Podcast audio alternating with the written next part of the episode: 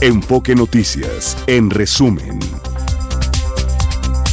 Viernes 5 de enero del 2024, más de 120 elementos de la Agencia Estatal de Investigación de Nuevo León, apoyados por oficiales del ejército, realizaron 14 cateos en Monterrey y uno más en San Nicolás en busca de debilitar a grupos delincuenciales dedicados al narcotráfico. El saldo fue de 40 detenidos. Además, las autoridades descubrieron un centro de monitoreo clandestino en un inmueble al que estaban conectadas varias cámaras instaladas en los alrededores.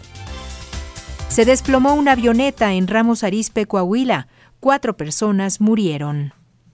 Rosa Isela Rodríguez, secretaria de Seguridad y Protección Ciudadana, informó que la dependencia colabora con autoridades del Estado de México para la localización de los cuatro vendedores de pollo secuestrados en Toluca. Sin dar más detalles, dijo que ya se cuenta con información relevante sobre este caso. Además, sobre el mismo tema, el secretario general de Gobierno del Estado de México, Horacio Duarte, afirmó que en la entidad trabajan para combatir el delito de extorsión especialmente en contra de los polleros y locatarios que han denunciado ser víctimas de la familia michoacana. El Sindicato Independiente Nacional de Trabajadores del Colegio de Bachilleres alcanzó un acuerdo con autoridades de esa casa de estudios al aceptar un incremento salarial del 4%. Los poco más de 90 mil estudiantes regresarán a clases el próximo martes, una vez que concluya el proceso de limpieza de los planteles.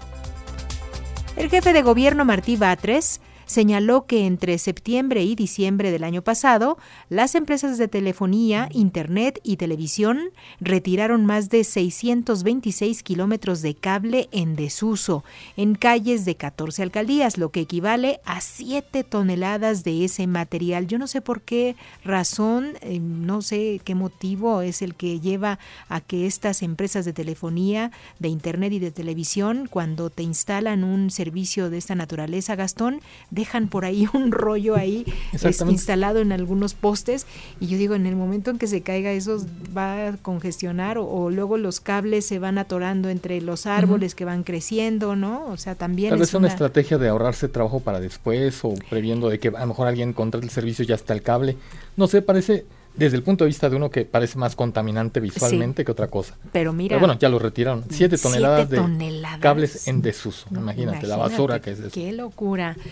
Hoy tengo más información. El metro informó que el horario de operación este viernes concluirá a las 12 de la noche y se permitirá a los usuarios ingresar con objetos voluminosos como bicicletas, patines, juguetes y otros artículos de gran tamaño. Esto por el Día de Reyes.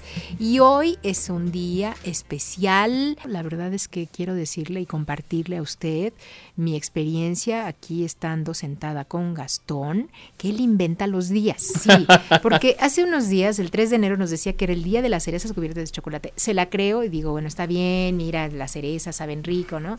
Pero hoy el día de la crema batida, ¿qué es Exactamente, Josefina, hoy es el día de la crema batida, pero es que estábamos en una disyuntiva sobre qué tema hablar. Tenemos la oportunidad de, decir que el 5 de enero de 1883 murió Ezequiel Montes, un político y diplomático liberal que colaboró en el gobierno del presidente Benito Juárez.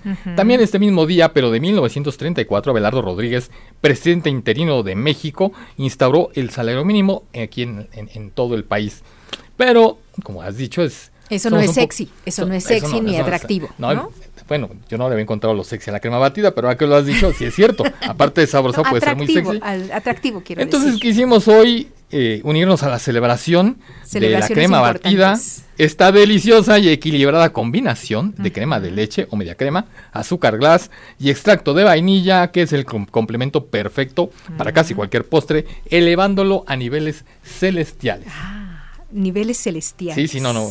o ahora esto, eh, ahora de de tomar café muy rebuscados, te piden con crema batida y siempre tienes que decir que sí, por favor. Ah, el café todo raro y caro de estas tiendas caras, pídelo con crema batida, por favor, Josefina. Celebremos el Día de la Crema Batida, 5 de enero. Sí, bueno, hay quienes les gusta con crema de castañas, en choco caliente, en fin, los niveles celestiales están elevándonos. Muy bien, muchísimas gracias, Gastón. Los deportes con Fernando Espinosa.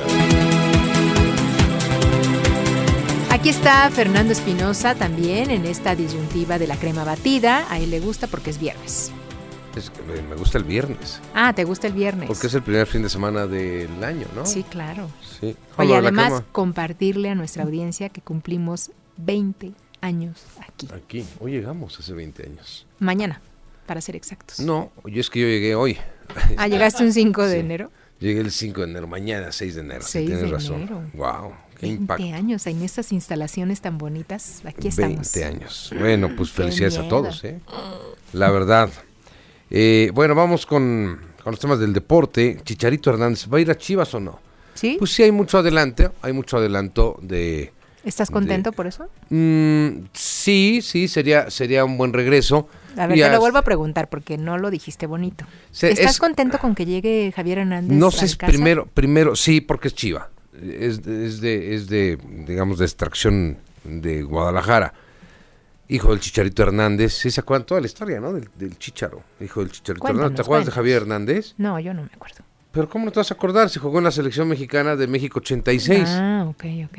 Chicharo pues Hernández es que, yo no me acuerdo de todos los jugadores así como tú lo tienes tan claro. Por eso es el Chicharito, mm. porque su papá era el Chicharo Hernández, que ah, jugó en los Tecos de la Autónoma de Guadalajara eh, profesionalmente, jugó en, Puebla y fue seleccionado en México 86 por Bora Milutinovich. Su papá, el abuelo de, de Chicharito, era por Tomás qué le pusieron ese apodo al, papá? Porque, porque son pequeños, muy pequeñito. Y los ah, ojos verdes. Ojos verdes y porque es pequeño, ¿no? O sea, no, no gordito, este, que creo que ya no puedes decir esa palabra, yo ofrezco una disculpa, pero sí, este, eh, era, eh, no, no, era, tenía buen físico, vaya, pero era muy chaparrito. Entonces por eso le decían y los ojos verdes, ¿no? Mm, y por eso es el Chicharito Hernández. Muy parecido, por cierto, al papá. Bueno, ¿va a llegar a Chivas o no? Pues está eso, estamos a la espera de que lo pueda oficializar Chivas, sí. Le pagaba el Los Ángeles Galaxy 7 eh, millones, más de 7 millones de dólares al año a Chicharito, ¿eh? más de 7 millones de dólares de salario. ¿Y va a dejar eso por venir Bueno, lo que pasa es que ya no lo contrató, ya no hay extensión de contrato, ¿no? ya no hay una extensión de contrato. De hecho, no están pagando Guadalajara o al equipo que se vaya a Chicharo, nadie va a pagar una cláusula por porque él ya es un agente libre, ya terminó su contrato. Ya no se interesó Galaxy en que se quedara allá. Mm. Entonces eh, ya llegaría gratis, digamos, a Chivas. Pero... Gratis gratis por, por la carta. Ah, es decir, o sea, ya no tienes que pagar nada porque Guadalajara lo reciba, pero sí tienes que irte al sueldo, que eso es, son, son, son números muy, muy altos para Javier Hernández, que este, pues yo creo que no le bajaría de 5 millones de dólares, podría ser el jugador mejor pagado en México. Ahora, esa es una, la otra, como estaba futbolísticamente, pues tampoco ya es un gran impacto y lo tiene que saber el propio Chicharito. ¿Qué edad eh, tiene ya?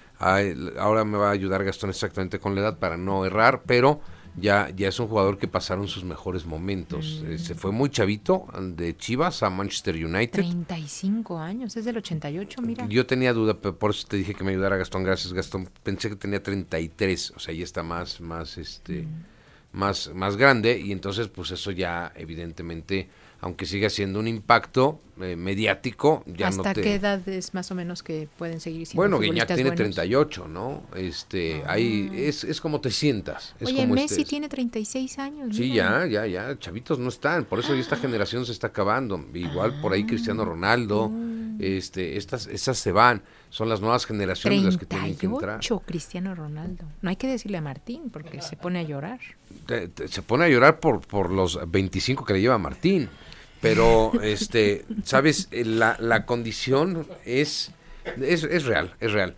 La condición es eh, cómo te sientas. Roger mm. Federer hasta los 40 jugó tenis. A ver, ahorita tú te pones a jugar un partido con Roger Federer y te superaplasta. ¿Sí me entiendes? Mm. Pero ya el tema competencia, porque está la nueva generación. Claro. Entonces compite uno de 35 con uno de, 22, mm.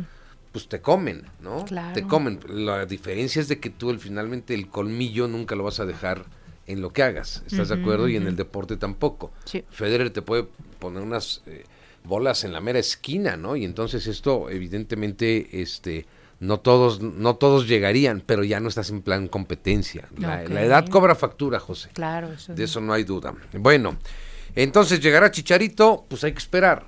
mm. sí hay una gran, gran eh, posibilidad, un 90% de que ya sea jugador de Chivas Rayadas de Guadalajara, y le vendría bien a un Guadalajara que está opacado desde hace muchos años en el fútbol mexicano, opacado, y es el equipo más popular que tiene nuestro balompié, tiene ya la obligación, eh, Jorge Vergara, bueno, más bien su hijo, eh, tiene la, obligación de eh, recuperar este Guadalajara. Con Fernando Gago, que es el director técnico, va a haber cosas buenas, porque él dice que aprendió en el Real Madrid, él fue compañero de, de la gran generación que tuvo eh, Fernando Hierro, que es ahora director deportivo de Chivas, Fernando Gago era jugador, fue compañero.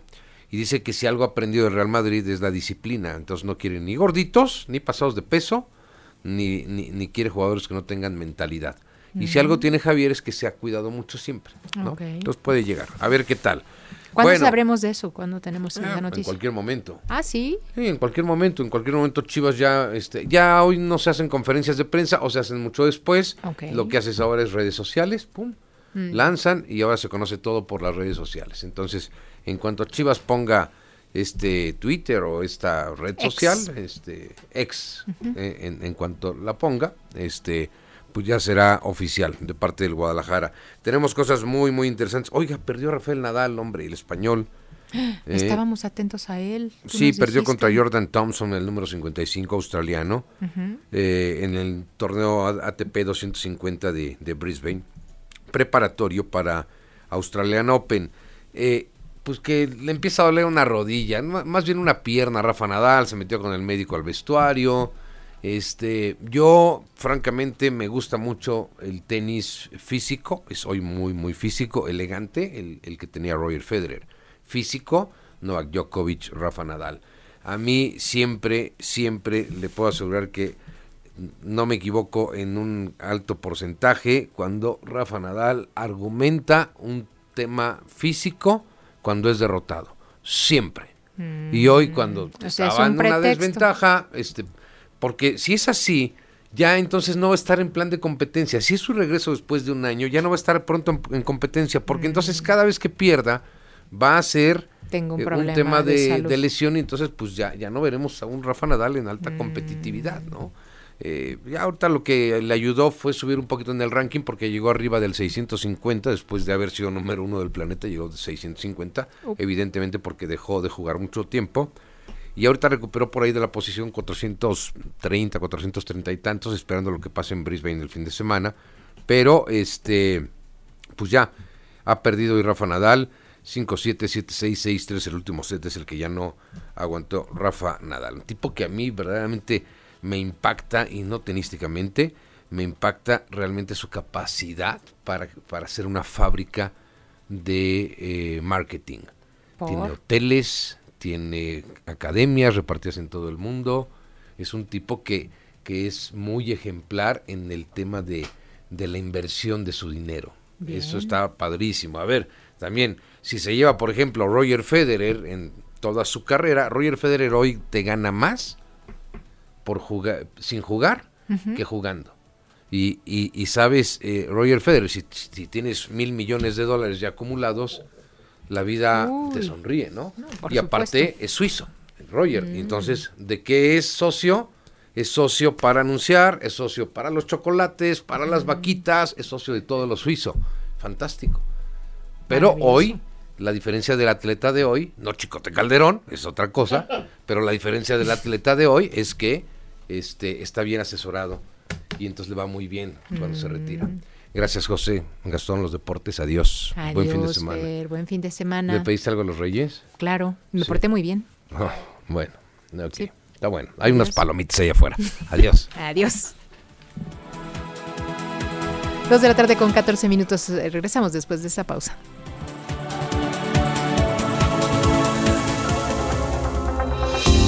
Son las 2 de la tarde con 18 minutos. Asegura la presidenta del Tribunal Electoral que darán buenas cuentas en la calificación de la elección presidencial. Cuéntanos los detalles, Sergio Perdomo Casado. Hola, hola José, un saludo a la audiencia. Voy saliendo del tribunal, una reunión de casi tres horas con magistrados del Tribunal Electoral, entre ellos la presidenta Mónica Soto Fregoso. Se habló de todo lo que es la elección presidencial, los cargos que vienen, más de 20 mil que se van a renovar el 2 de junio. En breve, este es un tema inmediato, en breve el tribunal va a resolver en la sala superior el tema del INE y sus cargos, los nombramientos que están pendientes. Ya también se pidió por parte de de la Sala Superior del Tribunal una reunión. Ayer estuvieron en la Suprema Corte. Van a ir eh, todos los integrantes del Pleno del Tribunal Electoral a la Suprema Corte a una visita a Norma Piña para demostrar la unidad y el trabajo que está realizando el Tribunal de cara a la elección presidencial. Hay que estar tranquilos. La habrá, habrá calificación presidencial con cinco magistrados sin problema, aunque el Senado está pendiente de hacer dos nombramientos. Habla sobre el tema la presidenta del Tribunal, Mónica Soto Fregoso, originaria de Baja California Sur.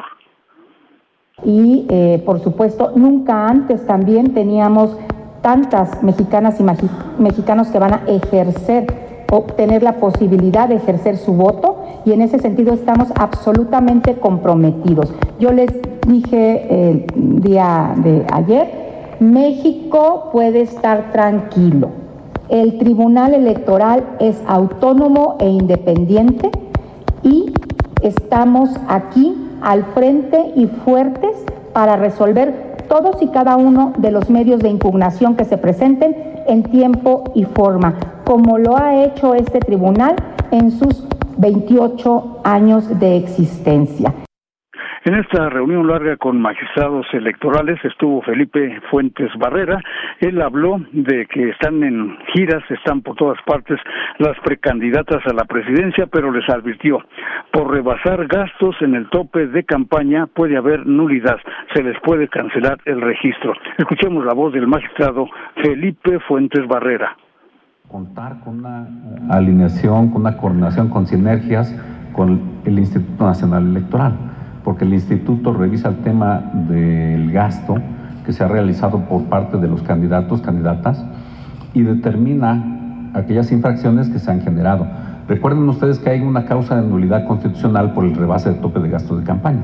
Entonces tenemos que esperar los resultados que emite el Instituto Nacional Electoral y de ahí eh, resolver en su caso las impugnaciones que correspondan.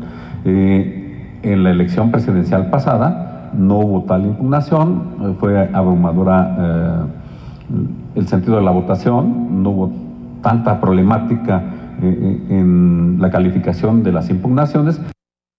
Y bueno, en esta reunión también estuvo el magistrado Felipe de la Mata Pizaña y en este contexto la presidenta del tribunal, Mónica Soto Fregoso, insistió en que están dando vuelta a la página, hay unidad en el tribunal, en breve acudirán los cinco, los cinco integrantes a la Suprema Corte a una reunión de trabajo con la presidenta Norma Piño.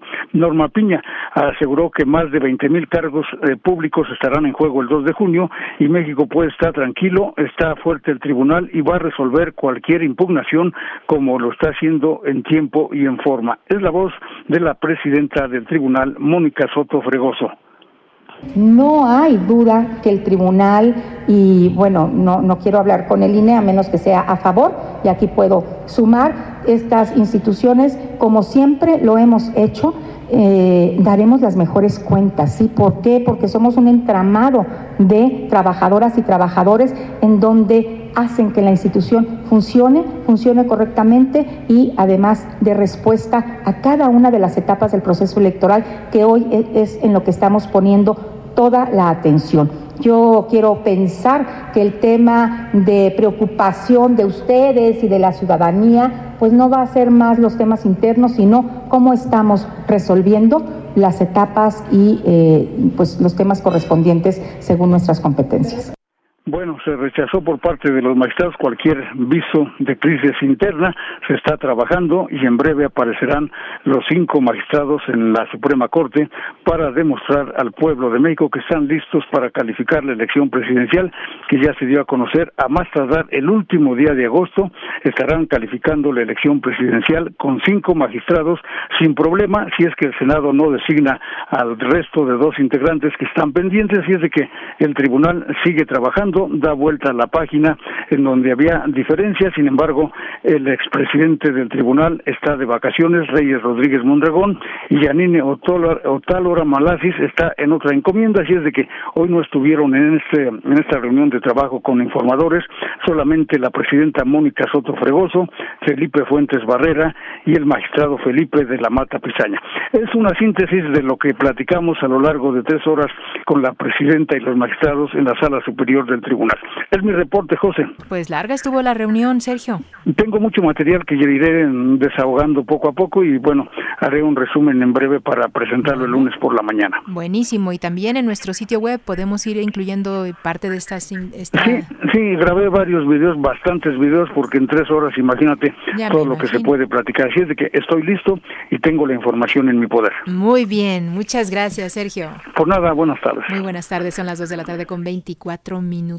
Oiga, esto de verdad es sorprendente. Nuevamente el doctor Guillermo Sheridan pues se da el campanazo, como se dice, porque en eh, Latinus se publicó de que la titular de la Fiscalía General de Justicia de la Ciudad de México, Ernestina Godoy, ¿qué crees, Gastón? Pues sí, logró graduarse como licenciada en Derecho en el 2004, defendiendo en la UNAM una tesis titulada La participación ciudadana en la Ciudad de México en el marco de la alternancia y transición política, bajo la asesoría del licenciado Eduardo Galindo Becerra. Y bueno, pues se, se encuentra aquí el doctor Sheridan, que lamentablemente fue una tesis plagiada. Sí, de allí sacó esto de parte de un cuadernillo que, eh, pues la argumentación básicamente eh, parte de un, de un, cuadernillo que eh, ahí lo relata en, en, en latinus.us. bueno, pues ahí está toda la información de cómo el doctor Mauricio Merino había publicado en 1995 La participación ciudadana en democracia y bueno, cómo los párrafos son exactamente iguales, con puntos, comas, guiones, todo exactamente igual. Y, sobre todo lo importante destacar sin darle el crédito propio. Ah, no, como si fuera propio. Pero sí, está muy difícil. Voy a citar ese cuadernillo de tantas hojas. Ah, pero no es mío. Pues no, lo citas o lo reescribes. No está mal, o sea, cuando uno va haciendo su tesis, vas haciendo la consulta de varios libros y claro, tú lo publicas y dices, de esto lo saqué de tal libro. Haces citas y complementas, ¿no? No dijo, voy a complementar mi tesis con un cuadernillo que escribió Merino en el 95. O sea, Pero bueno, la, la la aprobaron la tesis, pero ella no le dio crédito. Y al no darle crédito, inflige en plagio. Claro, porque además se asume como que esta, estos textos son de ella. Sí, al, no darle cita de la autoría, pues luego entonces es propio, pero se descubre que no. Es todo un cuadernillo que escribió en el 95. Y ella, ella se graduó, ella escribió su tesis y la publicó en el 2004. Ella se tituló como licenciada en Derecho en 2004, nueve años después de haberse escrito estos cuadernillos. Híjole. Ahora a esperar cuál es la reacción, la comprobación, la reacción de la UNAM y la reacción del presidente de Claudia Sheinbaum, de la misma Ernestina Godoy. ¿Qué va a pasar? Se le va a despojar, va a ser politiquería. Sheridan, ya sabes, van a decir un montón de cosas. Claro, politiquería y todo. O sea, de, alguna manera no nos va a sorprender la reacción, pero sí nos sorprendería que asumieran los costos de haber plagiado una tesis. Claro, de hecho ya en redes sociales se la acabaron completamente y bueno, por supuesto también pues todo lo que ha implicado y sobre todo porque ahorita está en tela de juicio el que la aprueben o no como nuevamente como fiscal. Exacto, por otros cuatro años. el 8 de enero sería su último día. quién sabe. Y vamos con mi compañero Ricardo Trejo, él ya nos tiene reacciones a este tema que venimos platicando. Adelante Ricardo. Así es, Josefina, auditorio de Enfoque Noticias, buenas tardes. El presidente del PAN en la Ciudad de México, Andrés Atay de Rubiolo, afirmó que la fiscal capitalina Ernestina Godoy está obligada a explicar la veracidad de la investigación periodística expuesta este viernes en la que se denuncia que plagió su tesis de licenciatura en Derecho. El dirigente del Blanquiazul dijo que si Ernestina Godoy no comprueba la validez de la tesis que presentó entonces, sería la aceptación de lo que se denuncia. Andrés Ataide señaló que ya no es solo la desatención a las víctimas o el uso faccioso de la Fiscalía para perseguir opositores, ahora también es la duda sobre su tesis y por ende la validez de su título y cédula profesional. De ser esto verdad, dijo, la actual fiscal no cumple con los elementos necesarios para continuar en el cargo. Asimismo, el panista dijo que claro que es un señalamiento grave, es un hecho que se suma a las constantes violaciones a la ley que Morena ha avalado no solo para nombrarla, sino también para ratificarla como fiscal. Finalmente, Andrés Ataide pidió no olvidar que la Fiscalía Capitalina se ha convertido en un comité anexo a Morena, donde la persecución política y el espionaje a la oposición se han comprobado. Josefina, así la reacción del PAN de la Ciudad de México. El reporte para el auditorio de Enfoque Noticias. Pues era de esperarse. Muchísimas gracias, Ricardo. Quedamos al pendiente. Buenas tardes, Josefina. Muy buenas tardes. Son las 2 de la tarde con 29 minutos y vamos a cambiar de argumento informativo. Nos vamos a enlazar en este momento con el licenciado Gerardo López Becerra, el expresidente de Concomercio Pequeño. ¿Qué tal? ¿Cómo estás, licenciado? Qué gusto saludarte. Josefina, muy buenas tardes. Muchas gracias por esta oportunidad de platicar con el auditorio. Sí, pues queríamos consultarte cómo van las ventas, cómo va un pequeño balance, digamos, de las festividades y sobre todo ya con miras al Día de Reyes. Al Día de Reyes, Josefina, el cierre de todas estas fechas festivas que tuvimos, que tenemos el llamado Guadalupe Reyes, toda una serie de celebraciones que si bien hay que reconocer que tienen un origen fundamentalmente religioso, social, pues también tienen una connotación, un impacto económico. No podemos dejar de reconocer que Día de Reyes es esta celebración, eh, esta conmemoración, este recuerdo que se hace de la del, del, encuentro que los reyes eh, llamados magos tienen con, con Jesús.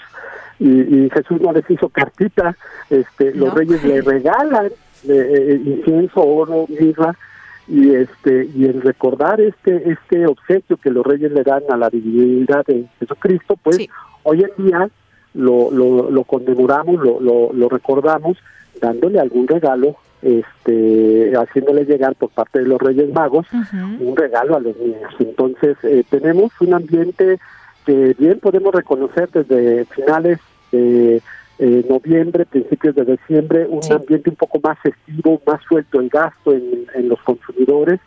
Eh, tuvimos una recuperación en ventas en el pequeño comercio en algunos sectores, que, eh, pues hay que decir, el 2023 lo podemos marcar como así el primer año de recuperación económica, pues después de haber padecido los impactos negativos justamente de esto que tú mencionas, la pandemia que tuvimos 2020, 21 y 22 con eh, pues, cierres masivos de negocios, más de un millón de negocios que bajaron definitivamente la cortina, con impactos negativos muy eh, duros en el pequeño comercio. En este año, eh, para el final del 2023 se siente se sintió un poco más del gasto, pero estamos lejos, Josefina, de haber recuperado las ventas a los niveles que teníamos previo a la pandemia. ¿Y qué es lo que más se está recuperando? ¿Qué sector es el que sientes que es el que se recuperó? Pues mira, primero, el, todo el sector de restaurantes, eh, todo el sector de fondas, todo el sector de alimentos, comida rápida, es un sector que se ha recuperado más.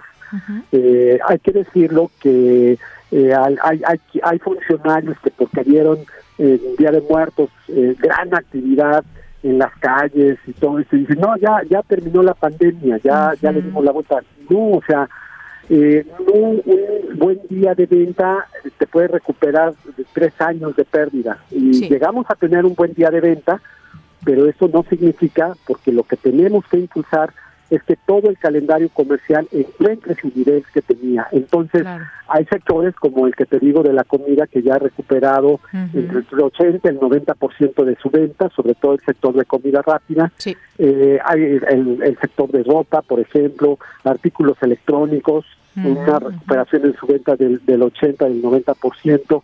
Este, pero hay sectores como, por ejemplo, eh, los vinculados a las actividades este, festivas, eh, todo esto de el vestido, los vestidos para novias, para fiestas, mm. la venta de oro, este temas eh, negocios relacionados con la bisutería, este en artículos ópticos, por ejemplo, todavía no alcanzan eh, superar, alcanzar ni el 50% de la venta que tenían previo a la pandemia.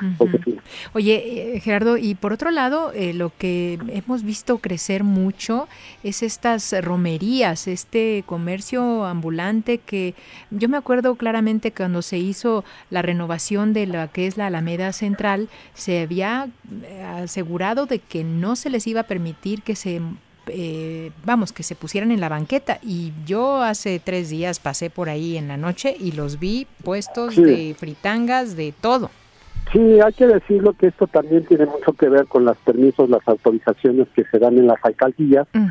En los mercados tradicionales, en los mercados populares, la romería es toda una tradición en donde se le otorga un permiso especial al comerciante del mercado para que venda productos alusivos y esto se da prácticamente desde fecha de muertos, entonces empiezan a vender este pues todo lo que tiene que ver con los altares, todo esto.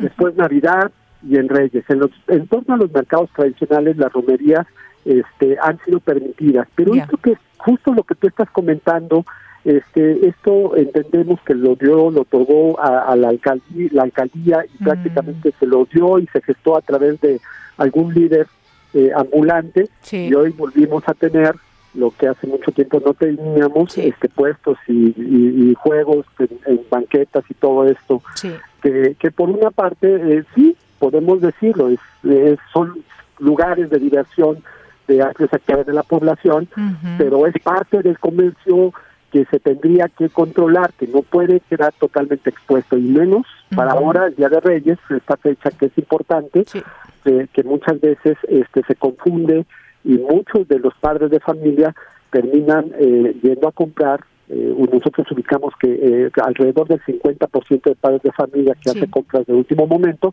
a estos puestos ambulantes que en su gran mayoría pues no ofrecen artículos que son eh, de, calidad, que dan garantía.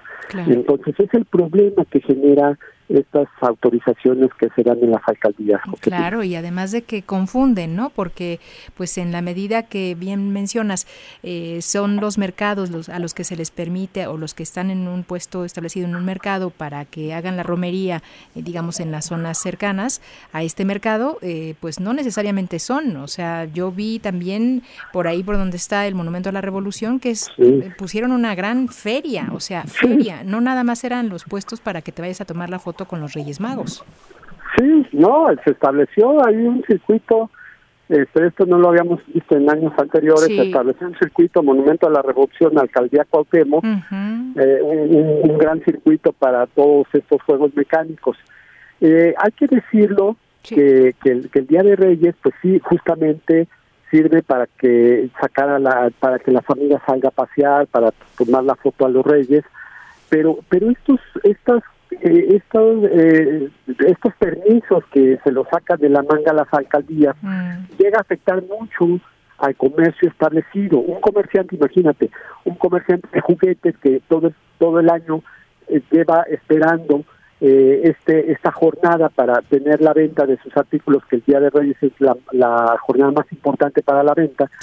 Y, y entonces este resulta que le ponen puestos ambulantes, ponen mercados ambulantes en las plazas de las alcaldías y entonces resulta que eh, pues más del 50% del comercio del juguete pues se va a la informalidad, se va a la ambulantaje. Entonces estos son de los efectos que desafortunadamente, los efectos negativos que desafortunadamente las autoridades no cuidan, este, en donde eh, pues generan inequidades por los servicios que se otorgan. Muy bien, ¿y te portaste bien, licenciado? Este pues he querido portarme muy bien he querido este hacerlo.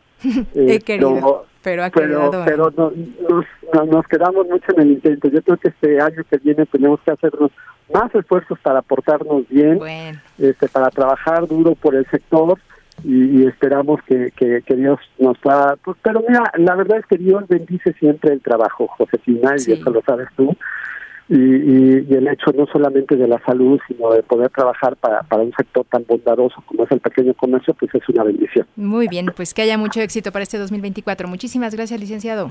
Un abrazo para ti y para tu equipo. Muchas gracias. Gracias. Es el licenciado Gerardo López Becerra, presidente de Concomercio en Pequeño, hablándonos sobre estas expectativas que se tienen para Día de Reyes y toda la problemática también, pues en torno a la pues el ambulantaje que lamentablemente se da ahí en esta confusión que usted sabe en las alcaldías pues también se permiten muchas cosas.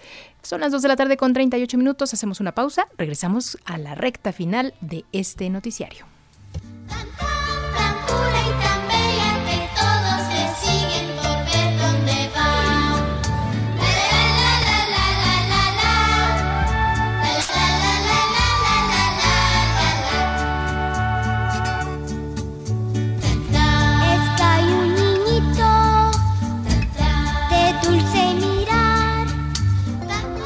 Son las 2 de la tarde con 41 minutos. Ya le avisábamos en nuestro resumen de las 2 de la tarde que se desplomó una avioneta en Ramos Arispe con saldo de cuatro personas muertas. De ello nos informa mi compañera Jessica Rosales. Adelante, Jessica, cuéntanos. ¿Qué tal, Josefina? Muy buenas tardes. Efectivamente, te informo que alrededor del mediodía de este viernes, una avioneta con matrícula N6074A se desplomó en un predio de la colonia Santos Saucedo entre el cruce de las calles Azucena y David González. De acuerdo al reporte de las autoridades, se trata de cuatro personas sin vida, ya confirmando la información. Nos comentan a detalle que se trata de un hombre, el piloto del avión, y tres mujeres. Eh, esta información destaca que la avioneta había partido de Bronzeville, Texas, luego hizo una escala en Matamoros, Tamaulipas y partió con destino al aeropuerto Plan de Guadalupe Ramos Arispe. Sin embargo, casi a punto de aterrizarse cuando se desplomó presuntamente eh, debido a la falta de combustibles y los fuerte, los fuertes vientos de la zona. Las autoridades ya han identificado a las personas que fallecieron en este incidente. Se trata del piloto Antonio Ávila Ibarra, así como los viajeros Adriana Garza Ibarra, Rosario Garza Ibarra e Hilda Garza Ibarra, aparentemente todas familiares. En ese sentido, las autoridades de la Fiscalía General del Estado, en conjunto con la Sedena y autoridades de protección civil del municipio de Ramos, se encuentran realizando todas las maniobras necesarias. Te comento que la caída de la avioneta se dio en un predio cercano a una colonia. Sin embargo, y afortunadamente no se reportaron eh, habitantes del sector lesionados por esta circunstancia. Este es mi reporte, Josefina. Ay, qué tragedia, toda la familia, las tres hermanas, ¿no? Así es, familiares más el piloto. Vaya, vaya, pues así las cosas. Muchísimas gracias, Jessica. Que tengan muy buena tarde. Buena tarde. Las finanzas con Martín Carmona.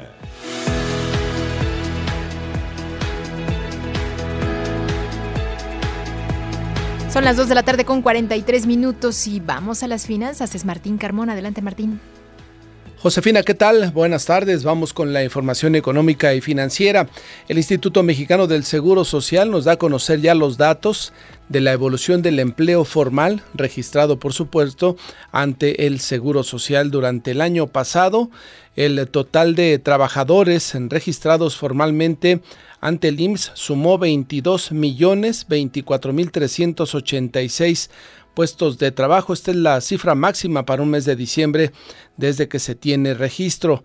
Sin embargo, diciembre, como tradicionalmente sucede, desafortunadamente, registra una pérdida de empleos. Se terminan los contratos de varias personas que tienen contratos temporales que justamente terminan en la época de diciembre y a partir de ahí se registra una pérdida de fuentes de empleo registradas ante el Seguro Social. En esta ocasión, según los datos del Seguro Social, fueron 384.882 puestos de trabajo que se dejaron eh, pendientes justamente en su registro ante el Seguro Social. Es una tasa de menos 1.7 los datos y como se lo reitero tradicionalmente pues nos indican una, eh, una elevación en cuanto a las personas que dejan de registrar y de reportar ante el Seguro Social. Ya para enero más o menos después de lo que es pues ya entrado el mes de enero por ahí de febrero algunos contratos se reactivan y con esto pues los números en cuanto a la generación de empleos formales vuelve a normalizarse. Los sectores económicos con el mayor crecimiento porcentual anual en de trabajo son el de la construcción con 8.1%, transportes y comunicaciones 6.3%, el sector comercio con 3.9% y por entidades destacan Quintana Roo, Nayarit y Yucatán con aumentos anuales del 5%. Hay que destacar, de acuerdo con los datos del Seguro Social, que al cierre del año pasado el salario base de cotización promedio de los puestos de trabajo afiliados ante el instituto alcanzó los 537 pesos con 9 centavos. Este salario representa un incremento anual nominal del 10.5%. Sin duda que es positivo que haya buenos datos en materia de empleo. Vamos ahora contigo, Ernesto Gloria. Hoy el subsecretario de Hacienda, Gabriel Llorio, dice que la economía mexicana no tiene signos de vulnerabilidad para todo el 2024. Creo que es una valoración interesante la que hace justamente al arranque de este año el funcionario de Hacienda. Te escuchamos, Ernesto. Buenas tardes. Martín Auditorio de Enfoque Noticias, durante el tercer trimestre del año pasado, la economía mexicana registró un crecimiento de 1.1% y la generación de empleo se ubicó en cifras históricas, afirmó el subsecretario de Hacienda Gabriel Llorio. Señaló que por ello la economía mexicana está fuerte y no hay signos de vulnerabilidad. Dichas variables indican, dijo, un mercado laboral robusto y en expansión. El funcionario expresó en sus redes sociales que el enfoque en la inversión en lugar del consumo ha sido el principal motor del crecimiento y es además un indicador de fortalecimiento de la capacidad productiva y de una economía más resistente a choques externos, lo que se complementa, dijo, con una inflación en tendencia a la baja que señaló es un signo de estabilidad macroeconómica. El funcionario dijo que las reservas internacionales, mismas que también se ubican en máximos históricos, proporcionan un colchón contra choques externos, lo que hace que nuestra economía esté menos vulnerable a crisis como en años previos. El funcionario dijo que el sistema financiero mexicano también está en una posición fuerte y tiene un sector bancario bien capitalizado y en niveles de crédito interno manejables reconoció que la política de cambio flotante permite una mayor adaptabilidad y resiliencia frente a fluctuaciones externas. Dijo que estos y otros factores han hecho que la economía mexicana se consolide como la doceava más grande del mundo. Martín, el reporte que les tengo.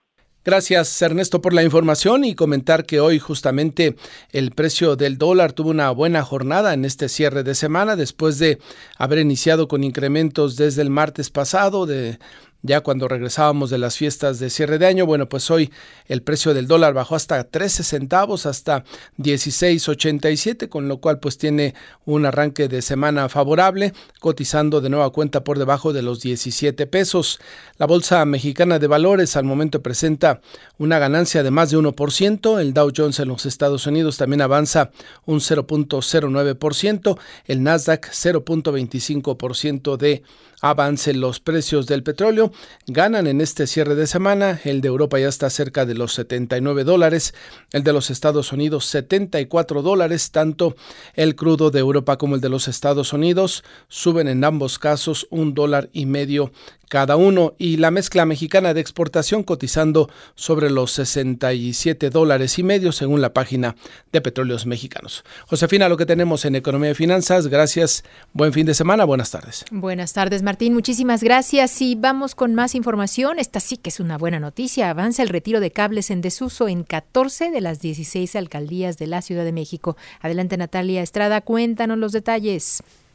¿Qué tal, José? Un saludo para ti y el auditorio de Enfoque Noticias. Autoridades del gobierno capitalino dieron a conocer que del mes de septiembre a diciembre del año pasado, siete empresas han realizado un total de 2.024 intervenciones en 14 alcaldías, esto para el retiro de 626 kilómetros de cableado en desuso.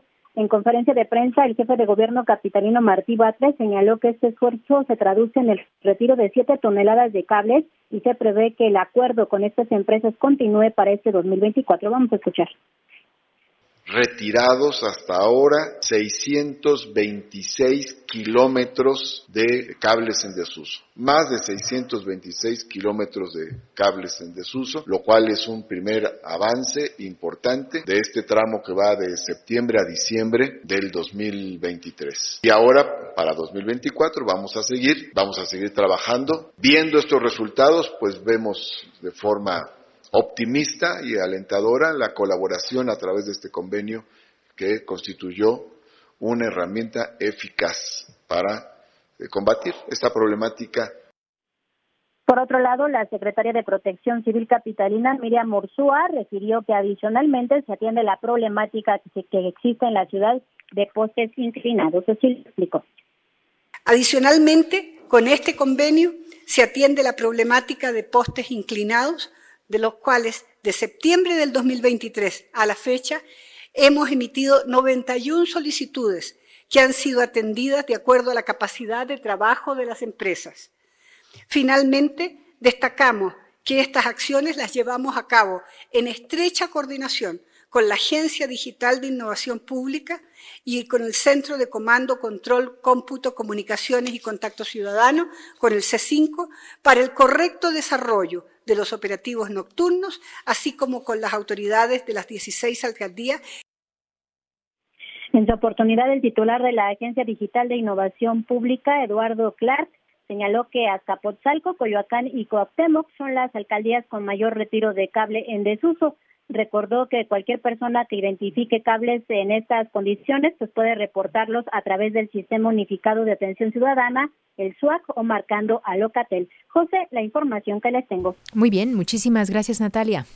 Buenas tardes. Muy buenas tardes. Oiga, un juez de control del reclusorio norte dictó prisión preventiva justificada contra cuatro de los diez detenidos el martes. Esto luego de la balacera, ¿se acuerda? Registrada en una romería de la alcaldía Iztacalco que dejó dos muertos y siete lesionados.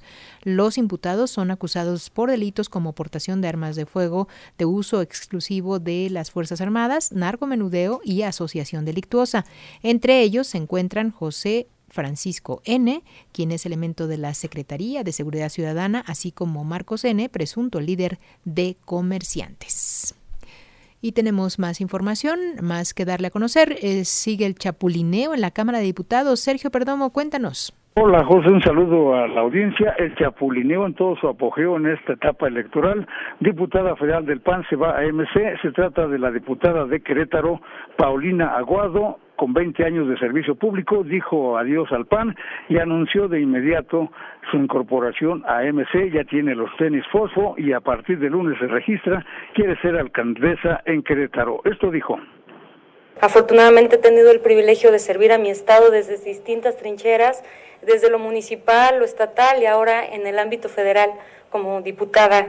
Mi vocación desde que empecé a trabajar ha sido la de servir y, lo he hecho con profundo respeto y cariño a mi país, a México. Eh, han sido 20 años de resultados afortunadamente tangibles, obras y acciones que han beneficiado directa e indirectamente a mucha gente y habitante en Querétaro, en mi estado de manera muy honesta, nunca he tenido una observación afortunadamente en el manejo de recursos públicos y siempre me he conducido con transparencia y rendición de cuentas.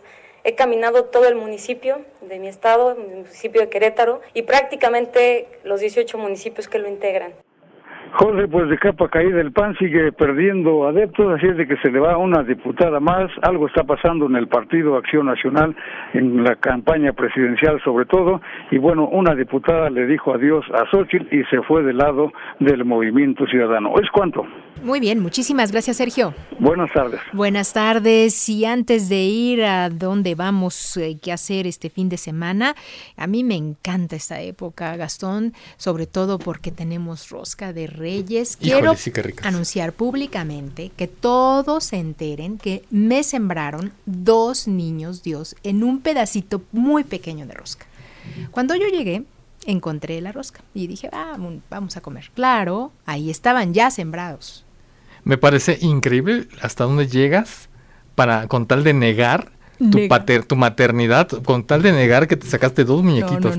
es increíble, qué vergüenza. La, verdad, ofrezco una... pido que nos disculpen, por favor, esto no debería haber salido al aire.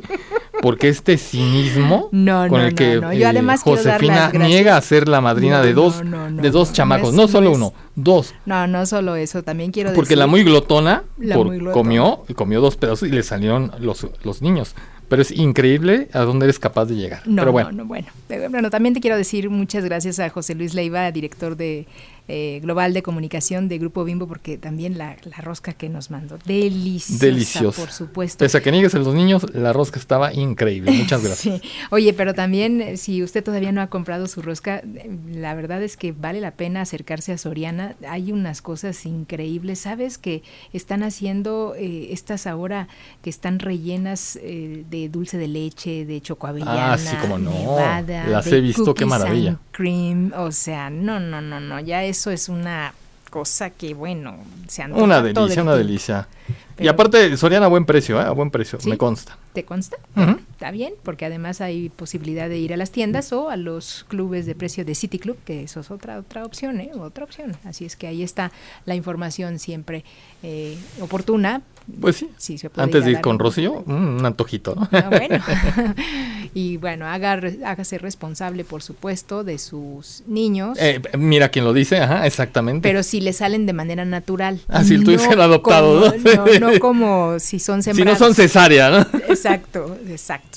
No, no, bueno, es que aquí en esta redacción ya, ya le contaré que es lo que sufre uno aquí en esta redacción. Pero vamos a qué hacemos este fin de semana. Ahí está Rocío Hernández. De vagos. El fin de semana. José, Auditorio de Enfoque Noticias, con el gusto de saludarlos nuevamente y lista como cada viernes para ofrecerles las mejores sugerencias para este fin de semana. ¿Ya sabe qué va a ser este Día de Reyes? El Complejo Cultural de los Pinos en la Ciudad de México tiene planeada una sorpresa muy especial. Se trata del Festival de Día de Reyes, un evento en el que Melchor, Gaspar y Baltasar estarán juntos para celebrar un día muy especial. La cita con los Reyes Magos será mañana sábado 6 de enero en punto de las 12 horas en la Hondonada, esto en el Complejo Cultural de los Pinos que se ubica en Molino del Rey 252, en la primera sección del bosque de Chapultepec. El acceso a todas las actividades será gratuito, así que no hay pretexto para no divertirse en familia durante el Día de Reyes.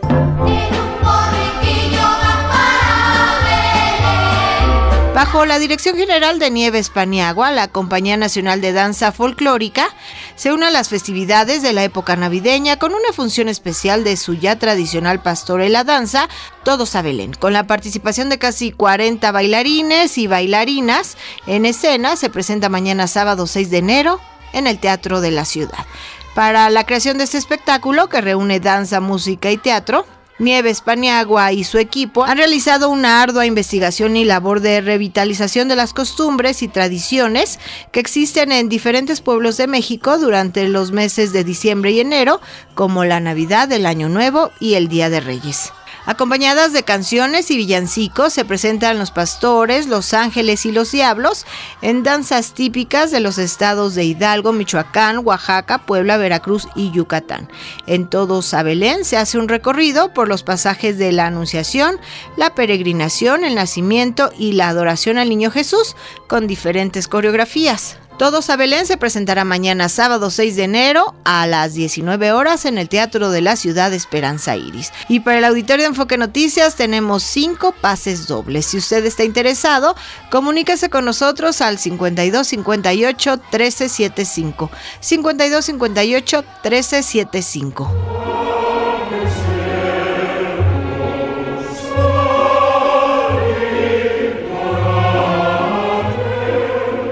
Mañana sábado continúa la temporada de en vivo de la Metropolitan Opera House de Nueva York con Nabucco, la obra que consagró a Giuseppe Verdi como uno de los grandes compositores del género. El barítono George Gagnitze hace su debut en el Met como el imperioso rey Nabucco junto a la soprano ucraniana Lyudmila Monastirska, repitiendo su emocionante papel como su vengativa hija Abigail. Nabucco es considerada una de las óperas de mayor relevancia del compositor italiano por el exaltado recibimiento que obtuvo por parte de la población italiana y su importante papel en el proceso de unificación de la nación italiana. La cita es mañana sábado 6 de enero en punto de las 12 horas en el Auditorio Nacional. Y bueno, José, amigos de Enfoque Noticias, con esto me despido. Que tengan un excelente fin de semana y nos escuchamos el próximo viernes.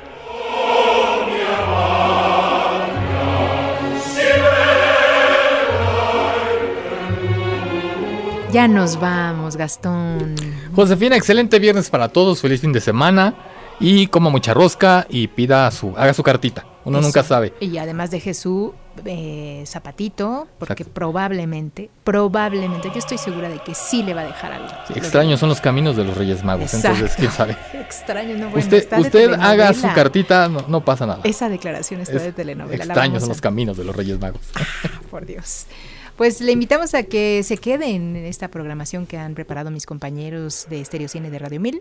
Y por supuesto a las seis más noticias. Y el lunes ya regresa Adriana Pérez Cañedo.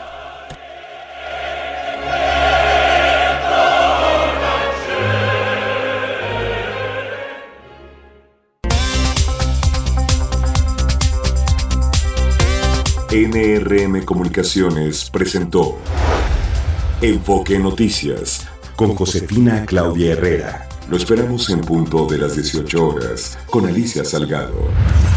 Claridad en información.